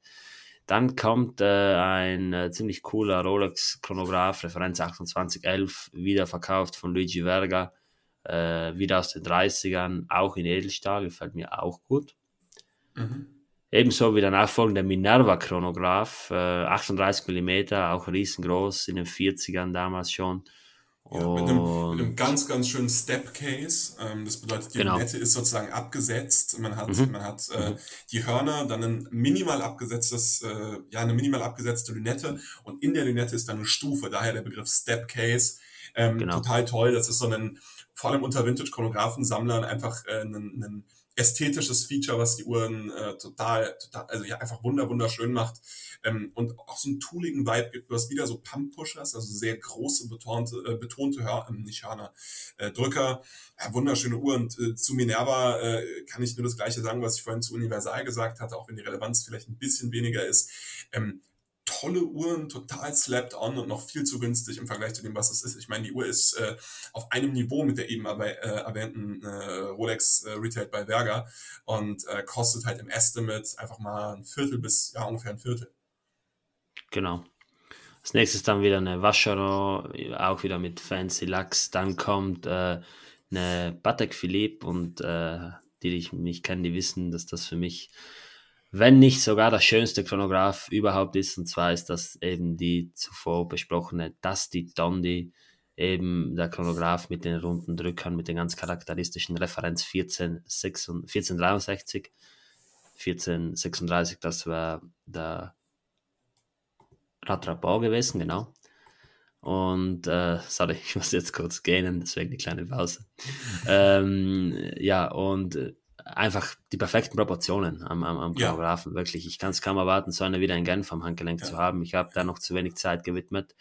Äh, die wurde wohl auch sehr gut getragen, wie man sieht. Sie sieht jetzt nicht schlecht aus, aber die Drücker, die sind doch schon in der Mitte relativ äh, abgenützt. Deswegen gehe ich davon aus, dass der Chronograph wirklich häufig betätigt wurde. Ja, aber Wahnsinn. Also ich, ich bin gerade mal ein bisschen auf die, auf die äh, Nahaufnahmen gegangen. Wahnsinnsuhr. Schraubdecke, Hallmark ist noch crisp, also eine, eine wahnsinnig schöne Uhr. Das muss man einfach so sagen. Mhm. Mhm. Dann wird es wieder spannend und zwar haben wir jetzt äh, wieder eine Cartier Losange oder Cartier Don Asymmetrik und zwar eine mit ähm, schwarzen Ziffernblatt und eben auch, äh, ich glaube, Leuchtmasse auf dem Ziffernblatt, wobei ich mir da nicht ganz sicher bin, es könnte auch nur ein Druck sein, das erkenne ich jetzt äh, gerade nicht ganz. Ähm, ich schaue mal, ob die da irgendwas angeben. Ähm, sie sind aufgemalt. An. Doch, sind, sind aufgemalt. Also lässt, äh, kann man davon ausgehen, dass es keine Leuchtmasse ist. Genau, es sind aufgemalt, aber keine Leuchtmasse, weil das, das würde so mit den Zeigern nicht zusammen genau, ähm, genau. passen. Hier hat man dann allerdings noch eine kleine Besonderheit, äh, die den Wert dieser Uhr signifikant nach oben gut. treiben dürfte. Und zwar kommt die Uhr ebenfalls aus der Sammlung von John Goldberger. Also wieder ist es eine Uhr, die äh, Auro in seiner privaten Sammlung hatte, wieder ist eine, eine Uhr, die er hier bei Monaco Legend Group versteigert und ja, da hat er auch im Mai schon hat er seine 348 Badellone oder seine ähm, 6200 Submariner versteigert und ich weiß nicht, was bei dem gerade so abgeht. Das scheint relativ gut auch zu verkaufen. Aber ich kann mir halt auch vorstellen, dass er zu Preisen gekauft hat, äh, wo er wahrscheinlich heute nicht mal so viel Lust hat, die Uhren zu den Preisen zu kaufen. Und sind wir mal ehrlich, ich glaube, seine Sammlung umfasst einige tausend Stücke und äh, ja, da macht es vielleicht schon Sinn, wenn man immer mal wieder was abgibt. Zumal das ja bestimmt nicht die letzte Donk Asymmetrik ist, die er in seiner Sammlung hat. Davon ist auszugehen, ja. Davon ist auszugehen. Genau. 207 ist dann nochmal eine Nautilus mit Gangreserveanzeige, 3710. Dann kommt nochmal ein Tricompax, äh, dieses Mal in äh, Roségold, finde ich auch äh, ziemlich schön. Ja, tolle Uhr. Mhm. Dann kommt äh, 209 die Vacheron Constantin Chocolatone. Wir hatten die ja vorher von Omega. Vacheron hat auch ein Chocolatone, wieder so ein rechteckiges Case. Und ja, eigentlich auch eine ziemlich schöne Uhr. Dann kommt eine Vacheron Constantin Taschenuhr mit zwei ähm, mit zwei Ziffernblättern und auch zwei Werken. Also man hat ähm, eine Taschenuhr, wo einfach zwei Werke übereinander gelegt wurden, die ist trotzdem noch sehr flach. Und ja, du hast dann zwei Kronen links und rechts. Äh, und ja. Ja, ein tolles Feature, nicht? Also ich meine, ähm, dann, dann schaut man auf seine Uhr und äh, je nach Tagesform nimmt man dann eben das konservative römischere, äh, römische Ziffernblatt oder das etwas, äh, naja, modernere Sunburst. Also das finde ich schon, äh, finde ich schon eine verrückte Sache und äh, zeigt mal wieder, wie, wie verspielt so Taschenuhren auch sein können. Also es ist eben nicht immer diese, ja, dieses, dieses langweilige alte Leute-Ding, was man nicht benutzt, sondern auch was teilweise sehr verspieltes, sehr kreatives und äh, ja, tolle, tolle Uhr, tolle Uhr. Jetzt in dem Moment habe ich gerade gesehen, dass äh, Auro, also John Goldberger, gerade in Mailand im ähm, Mandarin Oriental beim Lot Viewing ist. Ich wollte dort auch hinfahren, bin leider verhindert. Äh, Wäre allerdings sehr, sehr schön gewesen, Auro dort zu treffen. Tja, ähm, ich glaube, ich buche mir mal schnell einen Flug nach Mailand. Ja, heute, heute und morgen ist es noch. Genau, heute, heute ja, und morgen ist es flieg noch. Ich, fliege ich äh, heute Abend hin. Ich komme leider da nicht hin. Wäre schön gewesen. Ähm, glücklicherweise konnte ich mir von Andrea, also von Andrea Parmigiani, einen Katalog zusenden lassen. Dann habe ich wenigstens ein kleines Mitbringsel. Aber ja, das ist, äh, da kommt man niemals im Zugzwang. Also da will man dann unbedingt hin. Aber ey, ich glaube, wir geben uns äh, schon im November in Genf die Kante. Deswegen glaube ich, ja, ist es einfach sein. Aber das ist eben der Unterschied. Also, ich muss sagen, sein und wir reden nicht von Alkohol. Ja. Genau. Und die Sache ist halt, wenn du jetzt sagst, genau, wenn du jetzt sagst, du siehst irgendwo eine Patek Boutique, ja, dann kannst du reingehen oder auch nicht. Du wirst die Uhren wahrscheinlich auch irgendwann das sehen. Aber ich meine, bei so einer Auktion, die siehst du dann halt nicht irgendwann das die Uhren. Ja. Und deswegen, äh, ja, ich habe mir auch schon überlegt, nach Paris zu fliegen für die Cartier Jake. Das ist dann äh, leider nicht mehr ausgegangen. Das ist Cartier Scheich, so. Aber ja, by the way, die hat knapp eine Million oder ja, gut, eine, ich glaube tatsächlich knapp, eine, eine, Million und 2000. 13.000 oder, so. Ja, ja, ja, ja, genau. Das ist solide. Die 13, dann, die sind dann auch egal. Genau. Dann äh, 211 ist eine Rolex ähm, mit einem ähm, Ruby String Dial 18038, auch so ein bisschen eine Geloschierung drauf, auch ganz cool. Äh, Referenz 212 ist eine ganz frühe Day-Date, Referenz 6611B in Pink Gold in einem coolen Zustand. Dann geht es weiter mit einer Uhr, die glaube ich du auch schon mal hattest, und zwar eine Referenz 2292 Universal GNF ähm, Aero Compax. Ja, ich, ich hatte leider nicht ganz die Referenz, das ist die mit dem äh, Schraubboden, ähm, nochmal ein Stück seltener, nochmal ein Stück besonderer. Ich hatte die mit dem ähm, Springdeckel. Es ist, eine, es ist eine tolle Uhr für, für viele Leute, die sich fragen, wo die Krone links herkommt. Äh, der ein oder andere denkt manchmal, das sei so eine Art GMT, ähm, wo oben im, im sozusagen vierten ähm, vierten Subdial äh, noch ein, ein, ein, eine zweite Uhrzeit laufen würde. Das ist aber tatsächlich nicht der Fall. Ähm, die läuft nicht, sondern die kann man einfach nur einstellen. Das bedeutet, da hast du so eine Art kleines Subdial, einen kleinen Totalisator mit äh, Stunden- und Minutenzeiger. Und ähm, das ist tatsächlich eine Pilotenuhr gewesen, die daran oder dafür gedacht war, die Piloten über das Einstellen dieser Zeit ähm, an die Abflugzeit zu erinnern. Das bedeutet, die Idee war sozusagen, der Pilot äh, geht von Bord, äh, kriegt mitgeteilt am Flughafen, äh, wann sein äh, nächster Flug sozusagen geht und kann dann über die Krone links am Gehäuse in dem Totalisator oben, äh, also auf 12 einstellen, äh, zu welcher Uhrzeit er wieder am Flughafen sein möchte. Finde ich ein, cooles Feature. Ich muss gestehen, als ich die Uhr damals so, so semi-blind gekauft habe, ähm, äh, war ich äh, kurz der Überzeugung, ich hätte eine defekte Uhr gekauft, weil ich dachte, äh, das Subdial würde mitlaufen. Äh, so viel zum Thema äh, Do Your Homework und so. Ähm, aber gut, ich habe ich dann gelernt und äh, fand's fand's total cool. Also äh, eine tolle War eine coole Komplikation, die man heute nicht mehr sieht, oder? So. Ja, auf, auf jeden Fall. Ich muss gestehen, äh, der Ehrlichkeit halber, ähm, eine Komplikation, mit der man nicht viel anfangen kann, gerade heutzutage. Ich Ma, meine, also wenn du sagst, du musst heute um irgendeine Uhrzeit was tun, du musst heute, keine Ahnung, Viertel ja, vor sechs irgendwo hin, hast, kannst ja, ja Viertel vor sechs einstellen. Das ist richtig, aber im Zweifel hast du ja mehrere Termine und so. Also ich, ich würde tatsächlich wahrscheinlich, äh, ganz ehrlich, ich, ich glaube, das hat sich zumindest so gemacht. Ich habe die Uhr einfach immer auf 10 nach 10 gestellt da oben, weil es einfach am schönsten genau. aussah. Äh, mhm. und, und fand es einfach äh, cool. Ähm, mhm. Aber ja, da gibt sicherlich auch einen praktischen Nutzen für. Also mal einen Tag, wo irgendwie ganz klar genau. ist, hier, ich habe um 15 Uhr einen wichtigen Call, stellst du dir mhm. auf 15 Uhr oder wie auch immer. Mhm. Ja, dann geht's weiter mit einer IWC Taschenuhr in Platin mit äh, Brillantbesatz, auch sehr, sehr schön aus 72. Ähm, ja, und das freut mich einfach zu sehen, wie viele Taschenuhren in der Auktion ja, sind. Das ist wirklich eine coole Entwicklung. Ähm, als nächstes einen Jaeger LeCoultre Chronographen ähm, mit Cartier, ähm, Signatur auf dem Ziffernblatt von Cartier verkauft. Äh, der Schriftzug von Cartier ist nicht wirklich sauber drauf gemacht, muss man ehrlich sagen. So.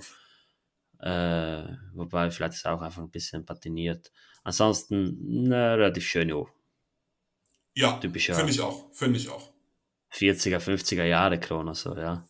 Kommt auch an originalen Cartier äh, deswegen ganz cool. Also wenn man es nicht wüsste, würde man sagen, dass das eine Cartier ist. Ja. Mhm. Dann geht es weiter mit äh, der wohl abgefahrensten Uhr im ganzen Line-Up. Würde ich sofort tragen, würde ich mir sofort in die Sammlung hauen, allein schon deswegen, weil sie einfach so ausgefallen ist. Und zwar ist es eine Movado ähm, mit drei Zeitzonen, beziehungsweise ja, drei Uhrwerken. Du kannst natürlich auch alle gleichstellen. Äh, Handaufzug. Und ähm, das ist eine Uhr, die ist, das ist eine James Rosenquist Edition. Ganz ausgefallen, irgendwie drei Uhren. Es sieht aus, als hätte man drei Uhren miteinander verschmolzen, äh, so übereinander. Und die nennt sich auch Elapse, Eclipse und Ellipse. Und das ist ganz, ganz was Ausgefallenes. Äh, hat so ein bisschen Cartier Crash oder Exacqua Softwatch Vibes und man hat verschiedene Ziffernblätter mit Kunstwerken drauf und ja, die ist anders cool. Die ist anders cool. Ich kann mir vorstellen, dass äh, gerade so äh, äh, ja irgendwo in, in, den, in den nördlichen Gebieten äh, irgendwie eine, eine Uhr äh, wie diese sofort als hässlich und ja als idiotisch abgetan wird, aber es ist was Besonderes. Es ist auf jeden Fall nicht dieses, dieses das Normale, dieses Coole, dieses äh, ja nicht auffallen, ja nicht irgendwie anecken. Das ist das genaue Gegenteil. Die ist einfach ganz ausgefallen, quirky und ich finde sie wirklich hammermäßig. Ja, Dito. Also ich muss gestehen, das ist für mich nicht die Art Uhr, wo man ähm, das ist für mich nicht die Art Uhr, wo man ein Vermögen für zahlt. Ähm, jetzt ist das Estimate aber auch relativ gering. Und wie du schon sagst, als, als quirky Uhr, ähm, um mal sozusagen äh, vielleicht zu polarisieren oder wie auch immer, ist das, ist das ein feines Teil auf jeden Fall. Ähm, ich finde ehrlich gesagt, ähm, es ist einfach nicht ganz harmonisch. Also ich muss gestehen, das Gehäuse gefällt mir gut. Ich finde die äh, Farbkombination auf den Ziffernblättern nicht harmonisch. Ähm, aber es ist, äh, es, ist, es ist eine coole Uhr. Sagen wir es mal so, es ist eine coole Uhr. Ja, aber die will nicht harmonisch sein. Wenn die ja, harmonisch sein sollte, dann, dann hätte die ein, ein rechteckiges Gehäuse, ein sauberes Ziffernblatt und dann drei verschiedene Zeitzonen. Nee, aber die will nicht ja, harmonisch nee, sein. Das, das, das sehe ich anders das sehe ich anders. Also ich, ähm, ich sehe schon, dass die Uhr versucht, irgendwie äh, in, innerhalb der Farben schlüssig zu sein und das finde ich gelingt der Uhr nicht so ganz. Ich finde auch der Übergang in das von sozusagen von dem unteren Gehäuse ins obere bei den Ziffernblättern ist nicht so perfekt gelungen. Also ich verstehe, was die Uhr möchte und der Gedanke gefällt mir wahnsinnig gut. Ähm, ich finde die, die ähm, Umsetzung ist ist nur, nur gut und nicht äh, überragend. Okay, das sind ja ausnahmsweise mal anderer Meinung. Kommt selten vor. Das, Dann, das klären wir nach dem Podcast. Ich fliege genau, rüber. Genau. Dann geht es weiter mit einer äh, Weißgold Daytona am Lederband, Brillantlünette und äh, Tahiti Balmut Ziffernblatt. Gefällt mir auch ganz gut. Dann kommt eine Marilyn Monroe, Patek Philippe 2442, die ist so benannt, weil sie eben so Kurven hat, äh, wie sie Marilyn Monroe hatte. Ähm, nicht wirklich beliebt, glaube ich, meines Wissens nach. Wobei, vielleicht verwechsel ich sie jetzt gerade auch mit der Patek Philippe Top Hat. Ähm, aber bei der Uhr hier, ja, die, die, die ist schön, muss man einfach sagen. Die ist schön, ja, die ist ungewohnt, ich aber ich finde sie schön. Finde ich auch. Und wir haben Schönes Pink, Pink was bei Patek ja mittlerweile schon so ein fast yes, ein Wiedererkennungsmerkmal genau, genau. ist, kleine Sekunde. Äh, ich finde es auch eine tolle Uhr. Ich finde äh, 50 bis 100 ist halt ein bisschen viel im Estimate. Äh, nicht, weil die Uhr das nicht wert wäre, sondern weil einfach meiner Meinung nach die Summe ein bisschen drüber ist. Aber das, äh, gut, da spiele ich eh nicht mit. Entsprechend kann mhm. mir das auch egal sein, ob es jetzt 50 bis 100 oder äh, 20 bis 50 ist. Genau, dann geht es weiter mit Lotto 219, eine Patek Philippe Disco Volante Referenz 2552 in Platin mit Diamant-Indizes und die hat einen äh, Estimate von 120 bis 240.000 Euro. Also da sieht man mal, was diese, diese alten, eleganten Patek Philippe äh, Uhren so bringen. Ich meine, das ist jetzt wahrscheinlich kein Geheimnis, aber ja. Dann geht es weiter mit einer sehr, sehr seltenen, sehr, sehr seltenen Patek Philippe ewiger Kalender Automatik, Referenz 3448. Das war damals der erste automatische ewige Kalender von Patek Philippe. Äh, auch Padellone genannt, also die Bratpfanne. Und ähm, ja, sieht man mal wieder, was die Italiener da eigentlich so für einen Einfluss äh, auf, auf diese ganze Szene hatten, denn die waren es ja auch, die irgendwo äh, angefangen haben mit dem, mit dem ganzen Sammeln von Armbanduhren. Ähm, und ja, hier hat man ein Modell mit einem Asprey Co-Branding im Subteil, also im, im Datumshilfsziffernblatt.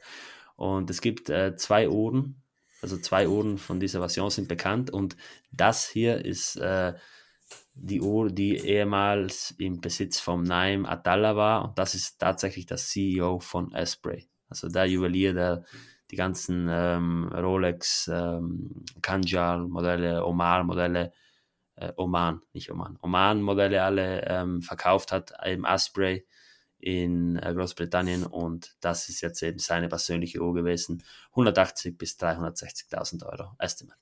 Ja, tolle Uhr. Ich finde, äh, die Uhr bietet sich auch für Co-Brandings an, ähm, mhm. weil das, äh, ja, ich nenne es jetzt mal Subdial unten äh, für Mondphase und Datum, ja, äh, sozusagen halbiert ist mit der Mondphase. Das, das bietet sich schon echt gut für ein Co-Branding an. Gefällt mir sehr, sehr gut.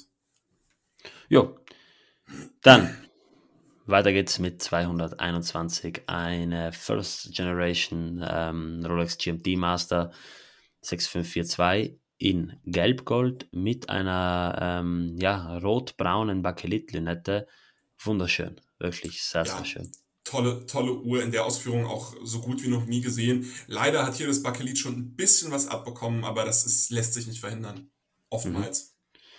Genau, dann geht's äh, weiter mit einer Uhr, die ich so noch nie gesehen habe. Ähm, ganz so. was, ganz was krasses. Das ist eine Michael Jordi. Äh, Doppelchronograph, äh, Double Face Mono Pulsant Wristwatch in Weißgold mit zwei Gehäusen für zwei Zeitzonen, Mondphase und äh, Slate-Ziffernblatt, ganz, ganz kompliziert, ganz äh, interessant. Die kann man so auseinanderschieben. Da hat man einen Chronographen, Monopusher, dann hat man irgendwie noch zweite Zeitzone und schaut euch die Uhr am besten selbst an. Also, ja, ist auch nur so bedingt schön, ehrlich gesagt. Also. Ja, das ist auch eine der wenigen Uhren, wo ich sagen muss, die finde ich jetzt an sich. Ich finde sie natürlich interessant, aber ich würde jetzt nicht sagen, dass sie wirklich. Nennen, nennen wir es interessant. Nennen wir es interessant, ja, das ist, mhm. das ist okay. Dann geht es weiter mit einer Cartier Tonk Obus. Die hat eben diese, diese ja, man kann es Gewehrkugeln als Hörner nehmen, äh, nennen und eben mit einer ganz, ganz breiten nettes, sehr, sehr kleines Ziffernblatt. Generell auch eine kleine Uhr, 19 mal 19, also die ist äh, nicht wirklich groß, aber dennoch finde ich die sehr charmant. Ja, auf jeden Fall, Tito. Dann irgend so eine Breguet, äh, ewiger Kalender, äh, Minute Repeater, Moonface in 41, finde ich zu groß. Ist nicht mal. Ja, ja, ir irgend so eine Breguet. Äh, nee, genau. bin, ich, bin ich tatsächlich bei dir. Äh, 41, das ist. Ja, mich, mich haut sie auch nicht vom Hocker, ich finde sie zu groß. Ähm, aber es ist, also, ich, ich kann der Uhr nicht absprechen, dass sie grandios ist, nur eben nicht, nicht stimmig und nicht für mich.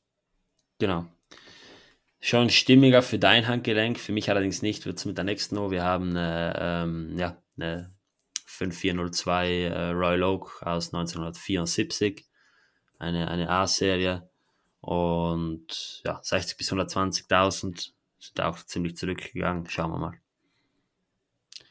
Dann geht es mit 226 weiter, wieder eine Uhr von Gübelin, wie wir auch schon in, in Teil 1 äh, besprochen haben, hatten dieses Mal eine ganz, ganz äh, krasse, noch ausgefallenere Uhr in Gelbgold und Avalon Panzer. Wie nennt man das Ganze? Schale? Ja, nee. ich glaube Aval Avalanche, aber ich, ich, ich kann es dir, dir tatsächlich nicht sagen. Also ich äh, tue mich, tu mich auch schwer damit.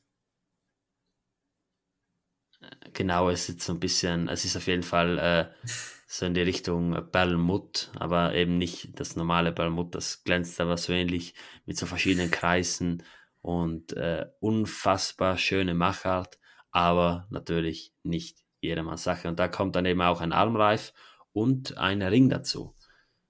20 bis 40.000 Estimate. Und, wir, ganz wichtig, es ist designt von, es ist, ja, es ist designt worden von einem meiner Lieblingsuhrendesigner, von Gilbert Albert. Und wer das noch nicht gemacht hat, der sollte sich unbedingt mal die Uhren von Gilbert Albert anschauen. Also einfach Gilbert Albert suchen.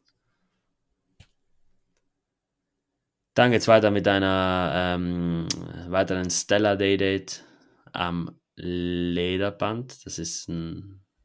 Ist das ein Stingray? Nein. Äh, das, das, ist, ist ein Stoffband. Ich glaube, das ist einfach nur, genau, das ist nur Textil, was so aussieht. Nee, Stingray ja, ist Leder, irgendein Leder. Geht aber in die Richtung. Market, Lederband. 18.038, rote Stella, ganz cool. Die nächste Uhr ist eine 18048 ähm, Day-Date schwarzes Ziffernblatt, weiße Lünette, ganz interessant, auch mit Besatz. Und ja, spricht mich persönlich allerdings nicht unbedingt an. Ja, nur bedingt. Gleich wie die nächste, das ist eine Day-Date Weißgold am Meisterband, Nietenband. Dann kommt wieder ein ziemlicher Kracher und zwar eine sehr, sehr gut erhaltene und da kann ich euch alle jetzt mal auffordern, schaut euch die wirklich im Detail an. Ja. Eine sehr, sehr gut erhaltene ähm, Rolex, ey, das Ziffernblatt ist so, so sauber. Das ist verrückt. Eine 62, 64 Paul Newman John Player Special Daytona am ja. Goldband und die hatten ein Estimate von 1 bis 2 Millionen. Also das ist dann schon auch. Ja, also bei der Uhr kann man wirklich nur sagen, ähm, geht mal auf die MLG-Seite und schaut euch das an. Das ist verrückt. Ich, ich sehe, ich sitze hier auch gerade vor der Nahaufnahme vom Ziffernblatt. Also ähm, Wahnsinn. Wahnsinn. Sieht wirklich gut aus, ja so, so eine Uhr überhaupt zu finden, ist ja schon de facto unmöglich. Und in dem Zustand, das ist äh, grandios. Mhm. Dann geht es weiter mit einer ähm, ja, sehr, sehr interessanten IWC, eine ganz frühe Ingenieur oder Ingenieur, ich sag Ingenieur mhm. normalerweise. Und ja, in Gelb-Gold, äh, Referenz 766a.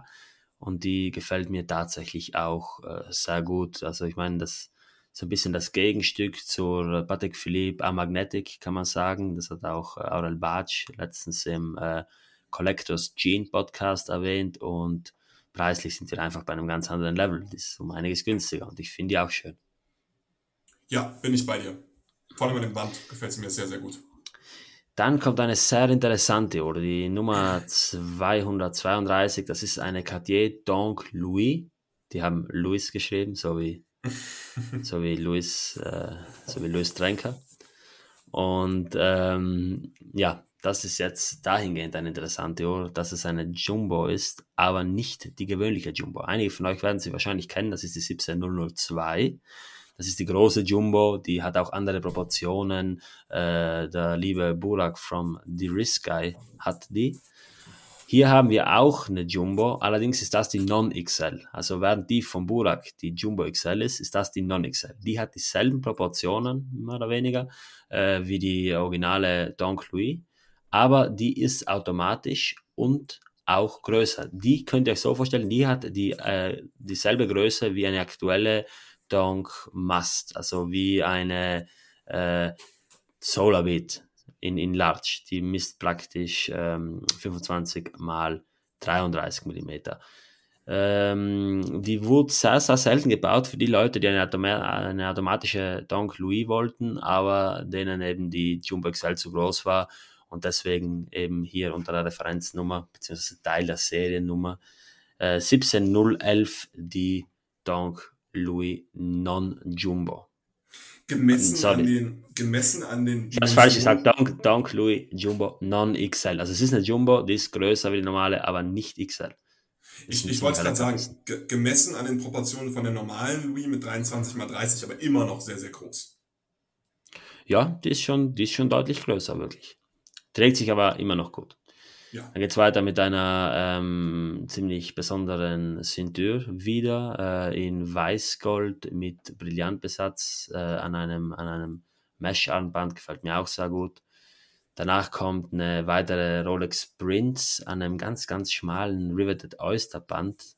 Auch interessant. Eben wieder diese interessante Caseform, die man so sieht. Diesmal ohne Und, äh, Jumping, Jumping Hour, leider. Genau, genau. Und dann geht es auch schon weiter mit einer ähm, weiteren Cartier Donk Asymmetric. Hier hat man jetzt ähm, eine Uhr mit dem Jaeger-Werk, die hat auch das Jaeger Co-Branding auf dem Ziffernblatt. Also es kann gut sein, dass es ursprünglich gar keine Cartier ist, sondern eben eine Uhr von Jaeger.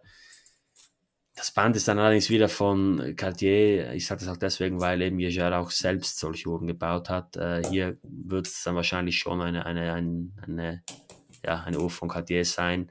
Und man hat ein schwarzes Ziffernblatt eben auch wieder mit ähm, aufgemalten Zahlen, wo ich nicht ganz sicher bin, ob die Leuchtmasse haben oder nicht. Swiss-Signatur, die eigentlich ziemlich verwunderlich ist. Und ja, dazu noch eben dieses, dieses äh, Goldarmband mit sieben Reihen und eben auch den schrägen Anstößen. Also ganz interessant. 80 bis 100.000 angeschrieben. Okay, die Nummer 236, das ist ein Movado-Chronograph. Auch sehr schön, muss ich ehrlich sagen. 50er Jahre, Gelbgold. Auf jeden Fall. Ähm, Movado Zenit, genau, Genau. genau. Wahnsinnig tolle Uhr.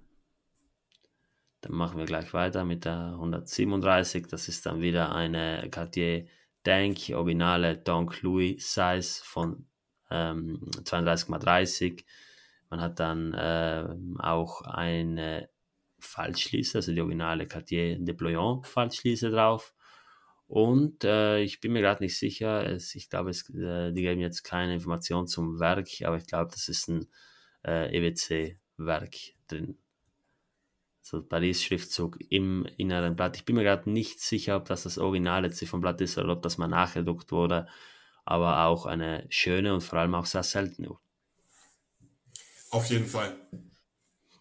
Dann geht es weiter mit einer Rolex Day-Date Referenz 1804 Stella, Burgundy Stella mit äh, Brillanttönette. Sieht auch gut aus, muss ich ehrlich sagen so. Ja, tolle, tolle Uhr. Ich finde, da sind die Brillanten gut, ge gut gesetzt. Also es sind relativ große Steine, gefällt mir gut, gerade in, in, in Einklang mit denen auf dem Blatt. Ähm, ja, tolle Uhr. Und ich finde, äh, das, das kann man ja mal erwähnen. Ähm, die machen schon, äh, die machen schon gut weiter mit den Stellar Dials nach den Auktionen vom letzten, äh, letzten Mal. Absolut, die haben sich das dann nicht nehmen lassen. Auch bei Lot 239 geht es weiter mit einer genau. ähm, 1803 mit äh, Brick Bracelet. Ähm, ja, wobei ich bin mir nicht ganz sicher, ob es wirklich ein Brick Bracelet ist, aber es ist auf jeden Fall so ein ja, vielgliedriges so Armband nennen. Man kann es so nennen. mit einem grünen ähm, Stella Dial und, und das, und das äh, Armband, das ist sogar flexibel. Das kann ich mir jetzt allerdings nicht vorstellen. Ich glaube, das ist falsch beschrieben worden. Und Ja, es könnte flexible, es könnte flexible äh, Endlinks, nicht, äh, nicht Endlinks, sondern flexible ja, äh. Links am Ende haben. Wahrscheinlich, wahrscheinlich. Glaube ich ehrlich gesagt nicht, wenn ich mir die Konstruktion ansehe, aber ja, Ja, vielleicht an der Schließe oder so. Naja, wer weiß das schon. Dafür Dann- müsste man sie ja live sehen. genau. 20, äh, 240 Patek Philippe, ähm, 71, äh, 7130 äh, Lady World Timer. Dann machen wir weiter mit ähm, der 241. Genau, eine 3940. immer noch ein sehr, sehr schöner ewiger Kalender. Äh, die Preise, die steigen und steigen und äh, das dürfte dem einen oder anderen, äh, ja, ein bisschen, äh, jetzt brauche ich gerade so eine coole deutsche Redewendung, auf den Sack gehen. Weil, äh, ja, es ist eine schöne Uhr und die hat man vor einiger Zeit auch noch äh, viel günstiger bekommen, aber jetzt, glaube ich, ist der Zug langsam Ja, abgefahren. Die Leute haben realisiert, was für eine wundervolle Uhr das ist in einem äh, ultra thin, äh, in einer ultra Au- Au- Ausführung, Ausführung. Und ja, deswegen. äh, Ja, war, war, lange eine, war lange einer dieser Pateks, wo man gesagt hat, das, das ist irgendwie erreichbar, das ist Reach. Es war auch lange Reach. eine dieser, es war auch lang, lange Zeit einer dieser Pateks, wo man sich gefragt hat, warum die im Preis nicht steigt, warum, Ja. warum die immer gleich bleibt. Ja. Aber und jetzt mittlerweile, Dann ging es auf einmal los und jetzt Ja. von Auktion zu Mhm. Auktion immer höhere Estimates. Leider. Genau. Dann weiter geht's mit einem Patek Philippe Chronographen, ähm, Referenz 130. Die wurde verkauft von Astrua Torino, also in Turin in Italien. Pink on Pink, wenn ich das richtig erkenne. Ja. Und sehr, sehr schön patiniertes Ziffernblatt. Auf jeden Fall. Äh, wun wunderbare Uhr. Ähm, sozusagen auch da wieder ein bisschen die, die, die kleine 1518, wenn man so will, ähm, würde ich sofort rocken. Mhm. Dann geht es weiter wieder mit einer ähm, Daydate mit Factory-Besatz, auch auf dem President-Band, 200 Referenz 18378. Ähm, ganz, ganz was Seltenes. Du hast die Rubine auf 12, 3, 6 und 9 und die Rubine auf dem Ziffernblatt samt einem äh, Bavet-Ziffernblatt. Und die ist wirklich auch sehr, sehr krass. Wer sich dafür interessiert, am besten mal bei Instagram äh, bei Don Vintage Watches vorbeischauen, also don.vintage Watches. Das ist ein guter Freund von mir und der ist wirklich in Deutschland, wage ich mal zu behaupten, die, ja, die Referenz, wenn es um ähm, Vintage Day Dates geht. Dann geht es weiter Apropos mit 244. Ganz genau. Kommt nochmal was krasses und zwar eine ähm, 1804 grünes Stella-Ziffernblatt Brillantlinette und das äh, ganz, ganz bekannte Octopussy-Armband. Also du hast das Armband mit den riesigen Brillanten und den großen Baguettesteinen drin. Die Uhr hatte einen unfassbaren Listenpreis damals. Also es war, glaube ich, ja, das war mit Abstand sicher die teuerste Rolex damals. Das war wirklich eine sehr, sehr hohe Karatur bei dieser Uhr. Und ähm, ja, ja äh, nicht, nicht klassisch schön, muss man sagen. Also das ist jetzt nicht eine klassisch schöne Uhr, ähm, aber einfach äh, ob Seltenheit, ob der Seltenheit und, und irgendwie der, es ist ja einfach fancy. Ich finde, fancy trifft es gut. Ja, ähm, genau. Das ist jetzt nicht eine Uhr, die man, wenn man sie jetzt nicht kennen würde, direkt als schön bezeichnen würde, aber eben deswegen, weil sie so besonders ist, ähm, ja, ist eben, hat sie, hat sie auch einen Coolness-Faktor. Ganz genau. Dann 145, wieder eine sehr interessante Patek Philippe Referenz 50-4 äh, in Pinkgold und Weißgold äh, mit einem rechteckigen Gehäuse, auch wieder mit äh, 100 Lachs. Und ja, die finde ich auch äh, ganz interessant, muss ich gleich sagen. Ja, mehr aber auch nicht. Ziemlich, ziemlich hoher Estimate allerdings für meinen Geschmack. Also 25 bis 50.000 äh, Estimate, das ist, das, das ist schon viel. So. Ist das. Dann kommt eine 530 Patek Philippe ähm, Chronograph in 36,5 mm. Auch sehr, sehr schöner Zustand. Super sauber das Ziffernblatt. Sieht fast schon aus, als käme sie gerade vom Werk extrem scharf. Und die wurde ähm, ja, 1953 gebaut, am 25. Mai 1954 verkauft. Und ich finde, das ist ein wunderschöner Chronograph. Auf jeden Fall.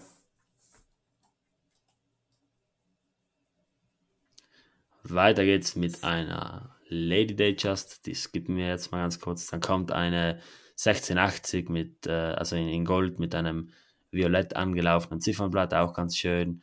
Äh, eine Patek Philippe 5960B in Platin, Chronograph und äh, Jahreskalender. Dann 250 ist wieder eine Stella Rolex 1803 mit rotem Blatt in Weißgold.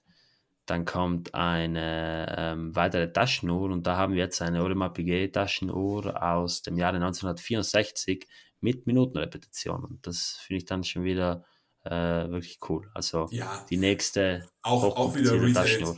Genau, auch wieder Retail bei Gübelin, eine schöne Kette mhm. dabei. Ähm, also ja, tolle, tolle Taschenuhr und ich, äh, ich muss gestehen, von, von Stunde zu Stunde, die wir hier aufnehmen, das äh, hatte ich schon in der Philips Auktions äh, Preview, äh, ja, äh, wachse ich immer mehr da rein. Und ich fürchte, dass dieses oder Anfang des nächsten Jahres es soweit sein könnte, dass ich mir mal eine vernünftige Taschenuhr kaufe.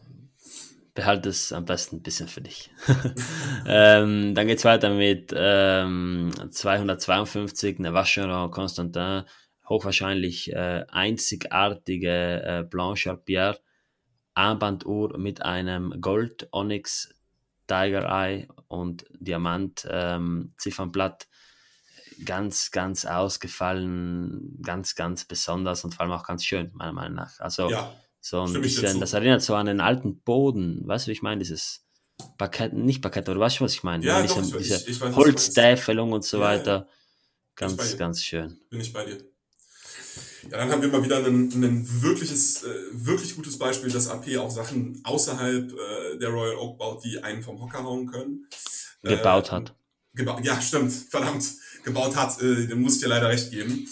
Ähm, eine, eine wunderschöne Quantium Perpetual, äh, Gelbgold-Gehäuse, Gelbgold-Band, was ins Gehäuse integriert ist, mit Mondphase. Ähm, wunderschöne Uhr, hat so einen, so einen ähm, das Gehäuse hat lustigerweise diese achteckige Form, der Royal Oak, so ein ganz klein wenig. Darauf mhm. liegend, mhm. dann aber eine runde Lünette. Ähm, spielt also schon so ein ganz klein wenig mit den, mit den Designansätzen, ähm, lässt, lässt erkennen, dass es eine AP ist, ähm, ohne sich zu sehr zu, zu, zu verhaften. Ähm, und das gefällt mir genau. wahnsinnig gut. Wir haben wieder die Situation, dass ein ewiger Kalender äh, hier mit 18 bis 36 estimated ist. Also ähm, tolle, tolle Uhr, würde ich äh, jederzeit tragen. Ähm, das einzig, einzig Blöde ist, äh, geht eben nur am Goldband. Man kann da, so wie ich das sehe, kein Lederband dran bauen. Ist immer ein bisschen schade. Ähm, die würde ich auch sehr an einem, weiß nicht, dunkelblauen oder vielleicht sogar dunkelgrünen Lederband sehen. Aber äh, das Goldband macht auch einiges her. Ja, würde ich auch sagen. Vor allem eben das schöne Strukturierung auf dem Goldband, das äh, gefällt mir sehr, sehr gut. Dann geht es weiter mit der nächsten Audemars Piguet Tasche, nur dieses Mal ein ewiger Kalender aus den 60er Jahren und das ist wirklich auch meiner, eines meiner Highlights. Super dünn, vor allem auch wunderschön, äh, ja, extrem sauber vor allem und ja. gefällt mir richtig gut, 30.000 bis 60.000, also Wow. Sehr aufgeräumt, wow. sehr, sehr aufgeräumt. Also es geht schnell, dass, es geht sehr schnell, dass ein ewiger Kalender äh, unordentlich wirkt und ein bisschen, bisschen überladen wirkt. Und die Uhr ist sehr aufgeräumt, hat sehr klare Linien. Und das ähm, trotz dessen, dass man 48 Monate im 12er ja. ähm, Hilfsziffernblatt hat. Ja, also das ist genau. schon beeindruckend. Vor allem auch so ein gewisser industrieller Look. Also es ist nicht so dieses verschnörkelte, sondern man hat wirklich eine, eine mhm. flache Linette, einen mhm. geraden Boden, man hat einen eckigen, eine eckige ähm, leckigen Bügel oben. Also schon, ich würde sagen, trotzdem sehr, sehr zeitloses, vor allem aber auch modernes Design, ja, meiner Meinung nach. Auf jeden, auf jeden Fall, auf jeden Fall. Ganz eine gerade Krone und ja. ja. Dann äh, geht es weiter mit einer ähm, Seedweller, ja, eine, eine, eine Double, Double Red, Red äh, mhm. mit, mit Tropical Dial. Tolle genau, Uhr, aber ähm, ja, ich, da haben wir andere Highlights.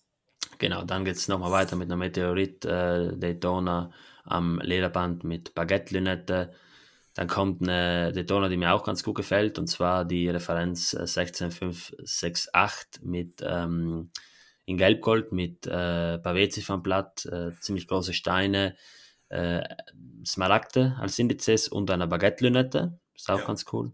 Die ist schon wieder so drüber, dass sie mir äh, sehr, sehr gut gefällt. Ja, finde ich auch. 200 bis 400.000 Estimate. Ja. Dann 258 ist wieder eine Daydate, 1803 wieder am, am äh, Oysterband. Sehr, sehr viele Daydates am Oysterband. Ja, ja, ja, genau. ja, genau. Oyster Ribbit, wunderschön. Mhm. Scharfe und dann kommt, toll. Mhm.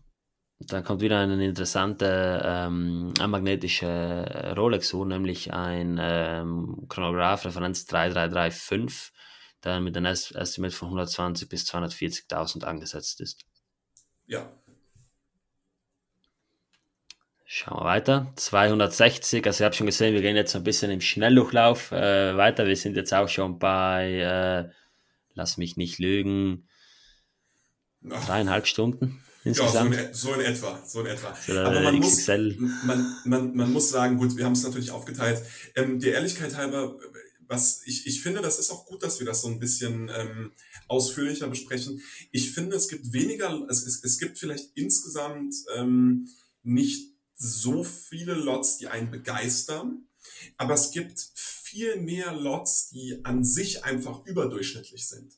Ich finde, bei Philips hatten wir relativ viele Lots, die man einfach komplett abtun konnte, wo man theoretisch gar nicht hätte drüber reden müssen. Hier finde ich selbst jetzt die 260 mit einer gelben Tank normal, ähm, dass das ein Lot ist, über das man reden sollte, dass das eine spannende Uhr ist, dass das nicht, äh, wie gesagt, wir müssen ja nicht bei jeder Uhr ins Detail gehen, aber eine, eine Uhr, die zumindest Erwähnung finden sollte. Ähm, da gab es bei Philips viele Sachen, wo ich gesagt habe, die kann man auch einfach komplett rauslassen. Genau, bin ich ganz bei dir. Äh, wie gesagt, wir reden da so ein bisschen drüber. Das ist jetzt keine Präsentation, wo ihr jetzt äh, als, äh, als äh, Experten rausgehen werdet. Also das ist ein ganz klassisches äh, Pre-Auction Briefing, würde ich mal sagen. Wir besprechen die Uhr ein bisschen. Manchmal weiß ich sie immer auf etwas hin, manchmal umgekehrt natürlich. Und deswegen, ja. Aber wie gesagt, und, und für mich ist es ehrlich gesagt, für mich ist es ehrlich gesagt, und ich hoffe, dass es für dich äh, ebenso ist, auch einfach ein Riesenspaß, weil ich gestehen muss, ja, für äh, ich, auch. Ich, ich, ich würde mich jetzt schwer tun, äh, sowohl die Zeit zu finden, als auch äh, die richtige Person zu finden, um mich einfach mal äh, viele Stunden hinzusetzen und so einen Katalog durchzugehen. Und das jetzt in genau, Form, ich mache das äh, sonst ja auch selbst, aber, aber ich ja, mache aber, halt aber so. dieser Austausch ist schon viel wert, genau wie du schon sagtest, mhm. mir fällt was auf, ja, was ja. dir nicht auffällt. Man lernt natürlich so genau. auch. Ich finde generell, dass Austausch zum Lernen Absolut. das Wichtigste ist. Und, ähm, generell auch Auktionen. Also wer sich bei Vintage-Uhren, wer sich bei Vintage-Uhren weiterbilden will, der, der muss sich mit Auktionen beschäftigen. Also das ist wirklich eine, eine ganz, ganz wichtige Lernquelle für mich. Auf jeden Fall. Ja, dann nächste 260, wunderschöne Cartier Donk Normal, ähm, das äh, Modell aus den äh, 90ern. Ich glaube, das ist dann auch 73 äh, ursprünglich gekommen. Äh, man hat hier jetzt auch noch ein Paris-Ziffernblatt, äh, die hexagonale Krone, eben mit dem geschliffenen Stein, nicht mit dem Cabochon. Und ja, gefällt mir ausgesprochen gut. Das Band ist ein bisschen zu dick, ich hätte ein anderes Band drauf gemacht. Ja, sieht mir aber sogar nach einem Originalband aus. Liegt daran, dass ich. Ja, es ist schon originales, glaube ich, aber ja, ja. ja, ja aber ich, ich finde es ein bisschen dick. Dann apropos Band, nächstes Lot. ähm, fünf äh, originale Rolex Rivet Big Logo Bänder ja, mit, mit ja, einem Estimate ja, von 8.000 bis 16.000. Ja, Wahnsinn. Für, Wahnsinn. Einen, für einen Händler sicher interessant sein. Ja, also ich glaube, das ist tatsächlich nichts für einen Sammler. Mhm. Dann geht es weiter mit der nächsten 5101B, äh, Patrick Philippe, ähm, 10 Tage gegangen, Reserve Tourbillon. Krass, dass sie zwei davon haben, aber ja. Ja, verrückt. Äh, Lachsblatt, ähm, Platingehäuse, Wahnsinnsuhr. Genau, dann kommt eine Audemars Piguet 15305 in Roségold, also Open Worked. Ähm, ja, also ich, ich finde das Werk jetzt nicht sonderlich äh, ansprechend, muss ich ehrlich sagen. Es ist halt, sind halt einfach maschinell skelettierte Brücken, so geschwärzt und aber auch nicht konsequent geschwärzt. Gewisse Teile sind dann nicht geschwärzt, die man wahrscheinlich nicht schwärzen konnte, so Federn und so weiter. Aber ja, okay.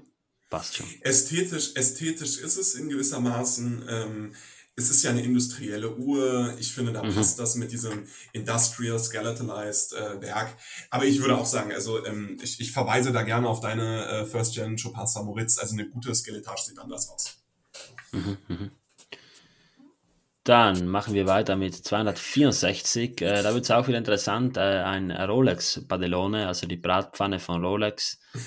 Ähm, da steht äh, Former Property of the Rolex Connoisseur Collection, also das ist auch Teil einer, einer, einer Sammlung. Und äh, das ist eine Referenz 8171 Vollkalender. Die ist auch ziemlich groß, 38 mm, also größer als die 6062. Und ja, ist auch in einem guten Zustand, wie ich hier sehe, ähm, auch in Edelstahl. Dann kommt eine Santos Dumont, äh, ja, ist jetzt nicht unbedingt mein, mein präferiertes Modell. Nee, die ist halt, zwei, ist halt 2000er Cartier, so. Müssen wir jetzt nicht lang besprechen. Dann kommt eine Weißgold Daytona, eine moderne, dem Racing Blatt. Dann kommt ein Antoine Prezioso Tourbillon, also ein Independent Watchmaker nochmal, ähm, mit einem relativ interessanten Tourbillon.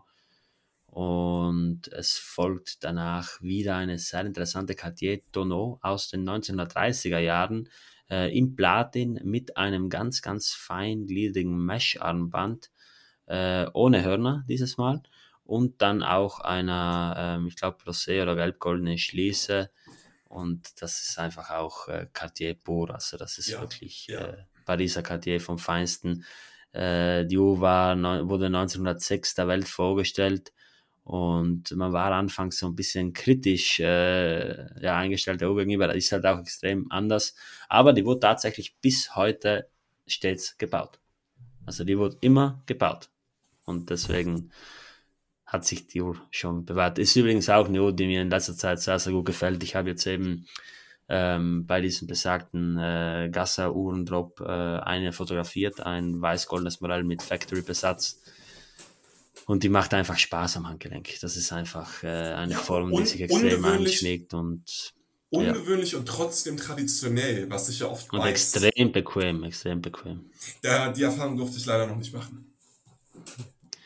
Jetzt geht es weiter mit einer ähm, weiteren äh, Patek Philippe Und zwar ist das eine Referenz 5040 in Platin.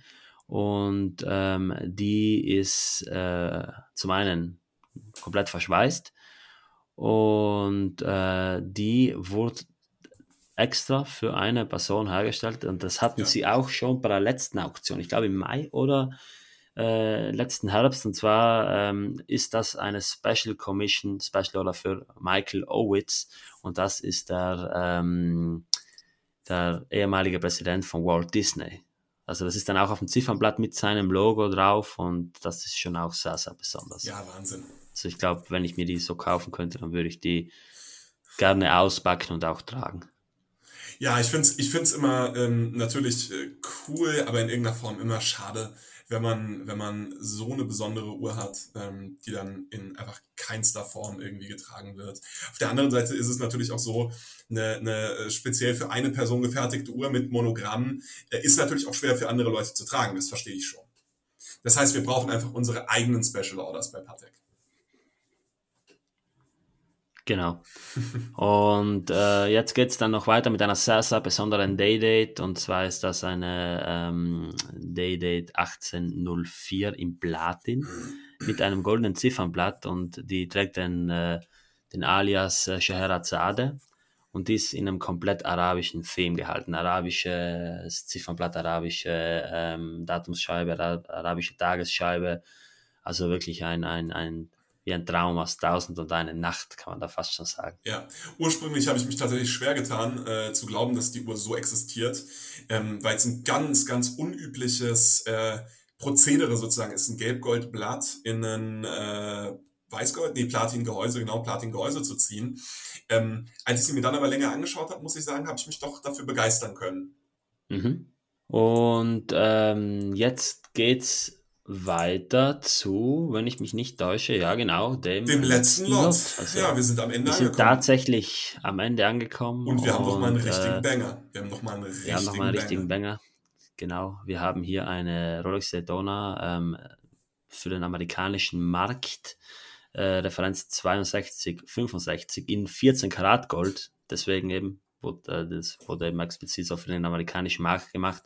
Und zwar hat man hier eine womöglich einzigartige Uhr mit Tiffany und Co. Co-Branding in einem extrem ja. guten Zustand, wirklich ja. sehr, sehr schön erhalten. Ähm, und die Uhr äh, ja, hat ein Estimate von 450 bis 900.000 Dollar. Mit, also, mit Service Receipt, äh, Receipts bedeutet, die Papiere wurden aufgehoben. Äh, super spannende Uhr, super ästhetisch.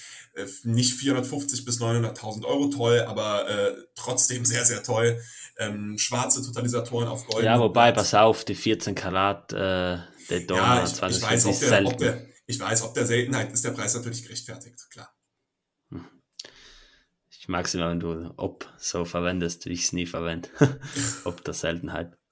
Ähm, ja, okay, äh, also wir sind am Ende angekommen. Äh, es äh, ist eine ziemlich lange Session geworden, würde ich sagen. Meine ja, Güte. also äh, mit der kurzen Unterbrechung waren wir tatsächlich de facto von morgens bis abends äh, hier, hier am Schauen. Aber das ist doch was Gutes. Ja, wir haben den Katalog äh, wirklich ausgiebig durchgearbeitet. Das ist auch immer ein erfüllendes Gefühl. Äh, es waren famose Uhren dabei, wie Simon sagen würde. Und äh, ja, also ich hoffe, euch hat es gefallen. Es war auf jeden Fall ein bisschen langwieriger diesmal, aber wie gesagt, ich hoffe, ihr habt euch das nicht alles auf einmal angetan. Und lasst es uns gerne wissen, wenn wir noch weitere Kataloge machen. Wir machen das, wie gesagt, immer ähm, nach eurem Zuspruch. Also bitte schreibt uns, schreibt mir, schreibt dem Simon auf Instagram, auch gerne per Mail. Ähm, und lasst es uns einfach wissen, auch in der Telegram-Gruppe, wenn euch die Episoden gefallen haben.